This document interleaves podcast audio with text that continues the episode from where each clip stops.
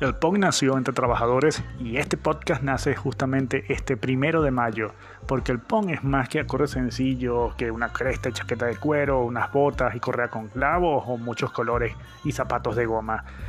El punk es mucho más. Cada dos semanas acompáñanos en este podcast, el punk nuestro de cada día, con información, historia, anécdotas y mucha música para recorrer este camino que llamamos punk y hardcore.